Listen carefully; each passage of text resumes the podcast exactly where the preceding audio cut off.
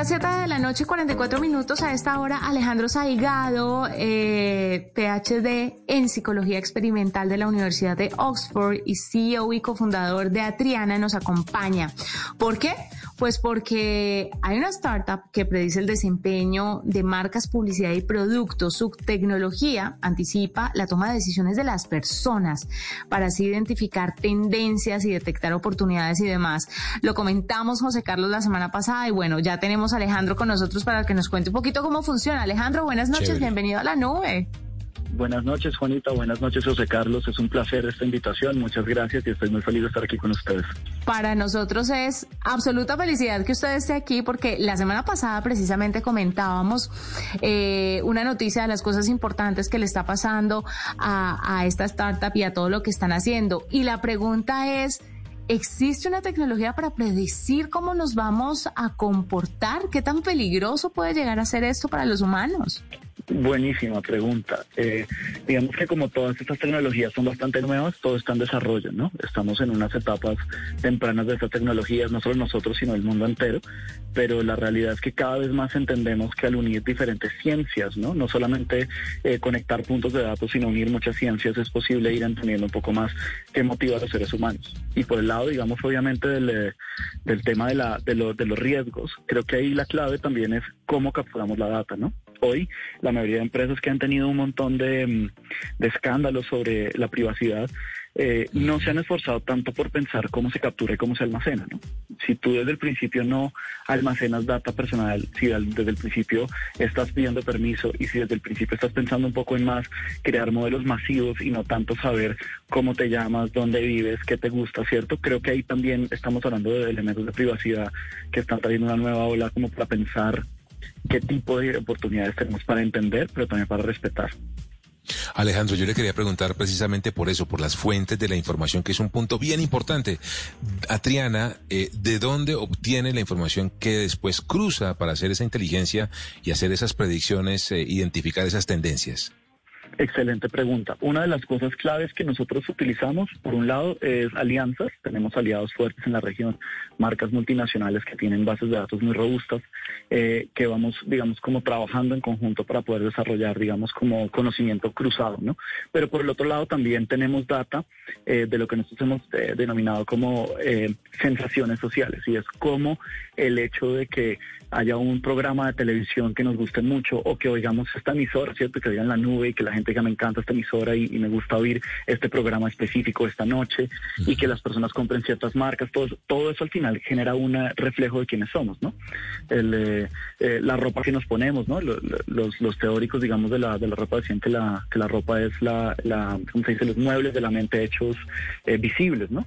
como si fuera como parte de lo que está dentro de nuestra cabeza, pero lo sacamos afuera. Entonces uno puede ir también construyendo a partir de la forma en la que consumimos una historia de quién es la persona que consume. Y para eso no necesitamos su nombre, no necesitamos su cara, no necesitamos ninguna información personal, sino al revés lo que queremos es entender más bien es qué nos hace de esa manera de forma mucho más colectiva. Claro. Y Alejandro, eh, Alejandro, le quería preguntar acerca del el comportamiento humano. Entonces todos estamos metidos en una misma bolsa, los de la misma edad, los del mismo género, eh, las que somos mamás, los que no son papás. Todas las personas tienen como una línea común que seguir, o sea, no hay una excepción a la regla que les pueda dañar la estadística. Juanita, qué maravillosa pregunta. Y sí, estoy, de hecho estoy más inclinado como con tu, con tu intuición y como con tu resistencia a pensar que todos cabemos en la misma bolsa. Creo que ahí la clave es toda variable que utilicemos para entender el comportamiento, ¿cierto? Nuestra edad, nuestro género, ¿cierto? Dónde nacimos, cuánto ganamos, ¿cierto? Todos esos elementos son variables secundarias, ¿no? Como, imagínense que tuviéramos como una, una, digamos, una superficie en donde están puestas todas esas variables y la pregunta es esas raíces que están echando esas variables hacia adentro, al, al, fondo de la persona, ¿qué tan profundas son? Entonces, antes, digamos, hace 20, 30, 40, 50 años, los demográficos tenían unas raíces muy profundas porque había muchas restricciones en la vida, ¿no? ¿Qué podían hacer las mujeres? ¿Qué tenían que hacer los hombres? ¿Cómo teníamos que pensar? ¿Qué tanto nuestro estrato definía nuestro destino? ¿Cierto? Muchísimas cosas estaban ahí, digamos, ancladas. Y eso hacía que pues fuera casi que obligatorio que el demográfico en cierta medida nos explicara. Pero a medida que hay más libertades, ¿no? Los movimientos feministas, el acceso al Internet, la posibilidad de oír diferentes cosas, de leer diferentes cosas, eso incrementa la variabilidad que tiene la persona y la libertad que tiene para ser lo que realmente es. Entonces, obviamente ya no cabemos todos en esa bolsa y eso es lo que hace más difícil hoy medir a las personas. No es realmente que hayamos cambiado mucho, es que somos más libres de ser quienes somos y tenemos más opciones para manifestar lo que somos, ¿no? Y el reto, obviamente, es buscar variables más precisas para poder entender a las personas, no solamente con estas categorías como tan gruesas, ¿no? Que hemos estado utilizando antes. Claro, Alejandro. Ahora, ¿la data para qué? Para usarla, para aplicarla, para tomar decisiones. ¿Qué puede hacer uno con la información que le entrega a Triana? Me imagino que alcance comercial todo, pero otro tipo de decisiones o sectores, industrias podrían verse beneficiados con estas predicciones que hace la tecnología. Claro, por ejemplo, uno, de mis socios, Rodrigo, ha estado hablando muchísimo de lo importante que es poder utilizar estos modelos, por ejemplo, para entender la corrupción. Hoy, digamos, la corrupción se ha visto como un tema muy importante, como creo que por, por la misma situación, la coyuntura, ¿no? En la que estamos. Y y miren que la corrupción es un tema que es permanente, lo, lo, hablamos mucho en el país, lo hablan en muchos países, todos los países lo sufren en ciertas medidas, más, unos más que otros, pero lo, hemos visto la corrupción como si fuera como una especie como de nube, ¿no? Es una cosa que está ahí, que es difícil de tocar, que es difícil de entender. Y pasa un poco lo que pasaba con, con, con los asesinos seriales en los 70, que es, era un tema que, que estaban ahí, todo el mundo creía que eran malos, nacían así y listo. Pero empieza uno a entender que hay unas cosas que los llevan a hacer de esta manera, que los llevan a tomar estas decisiones, y con los corruptos podría pasar lo mismo. Entonces uno podría llegar incluso a poder entender este tipo de fenómenos de una manera mucho más precisa y saber cómo se forman, cómo se desarrollan, qué tipos de personas, qué tipos de corrupción existen, qué las motiva, ¿no? Y obviamente crear unos, unos modelos mucho más precisos con el transporte también, ¿no? Cómo diseñamos movilidad mucho más segura, más precisa, entender qué necesita la gente antes de que antes de que cometamos el error, ¿no? Porque hoy muchas veces es más reactivo. Y yo creo que hay unas oportunidades muy interesantes. Mm. Alejandro, ¿a cuánto están ustedes de llegar a eso, de poder de poder predecir el comportamiento de corrupción, de poder predecir, bueno, todos esos factores distintos a la publicidad? ¿Cuánto le falta a Triana para lograrlo? pues digamos que ese ha sido como uno de los proyectos como, como, como que hemos ido así trabajando así en el de ladito juntos, eh, los socios, ¿no? Eh, del equipo y eh, siento que más allá de el, el cuando estamos de la corrupción, de, la corrupción, ¿no? De saber si alguien compra, digamos, leche o jugo, creo que nuestra visión de entender a la persona en su totalidad hace que todos los días, no importa en qué trabajemos, nos acerca más a entender a la persona como un todo. Entonces siento que estamos muy cerca en poder crear modelos, claro, no perfectos, no 100% precisos, pero que son mucho más robustos que lo que hay afuera y que nos ayudarían a entender muchísimo mejor esto. Y creo que ya, cuando digo muy cerca, es que lo que nos hace falta realmente es sentarnos con, con alguien que realmente pueda aplicar el modelo y lo podamos empezar a trabajar de una forma más aplicada y que podamos empezar a mostrar el el impacto que esto ya está teniendo en la industria, pero en otros contextos también los que podría ser útil. José. Sí, sí. Eh, yo le quería preguntar, eh, Alejandro, eh, bueno, Atriana es una startup y como buena startup están en proceso de construcción constante.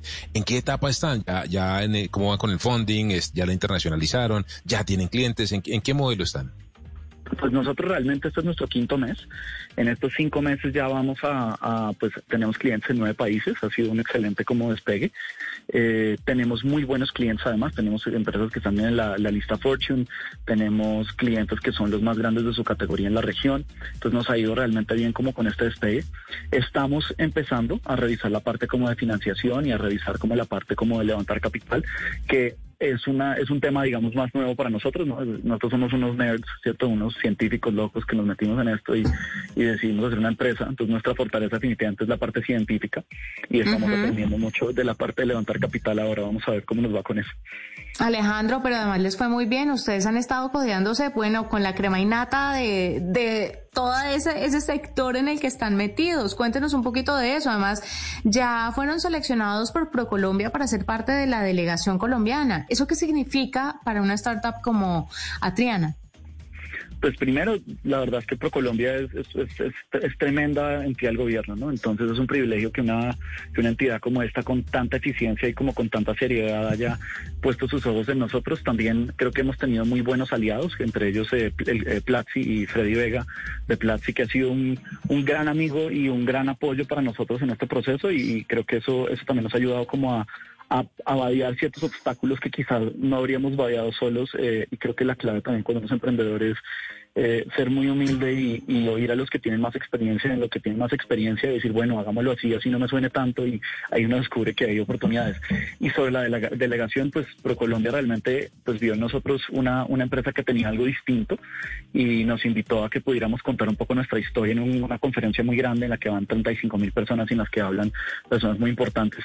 Y fue una magnífica experiencia, ¿no? Ya estamos eh, con ProColombia pensando, esta mañana hablando con ellos para hablar eh, de exportar a Canadá, que es uno de los países que nos interesaba mucho, eh, y también obviamente revisando fondos de inversión, ¿cierto? Fue una grandísima oportunidad la que nos dio ProColombia y creo que es bueno que otros startups vean lo valioso que es ProColombia porque ha sido un fantástico trabajar con ellos. Pues Alejandro, mil felicitaciones. Estamos muy agradecidos por haber contestado nuestra llamada y esperamos que cualquier avance que hagan cuando empiecen a entrar a otros sectores y tengan grandes como descubrimientos en esos sectores, pues aquí están los micrófonos de la nube para contarle a la gente cómo se logra esto y cómo en Colombia se generan este tipo de tecnologías que por supuesto tienen un sello de calidad de exportación y estamos muy orgullosos de eso, Alejandro. Gracias fantástico, de verdad. Gracias por la invitación y muchas gracias de verdad por, eh, por oírnos y por darnos este espacio tan importante. Un abrazo y feliz noche. Alejandro Salgado es de Atriana, CEO y cofundador de esta startup que predice el desempeño de marcas, publicidad y productos y mucho más. Así que vamos a estar pendientes de esta startup y eh, les estaremos contando muchísimo más.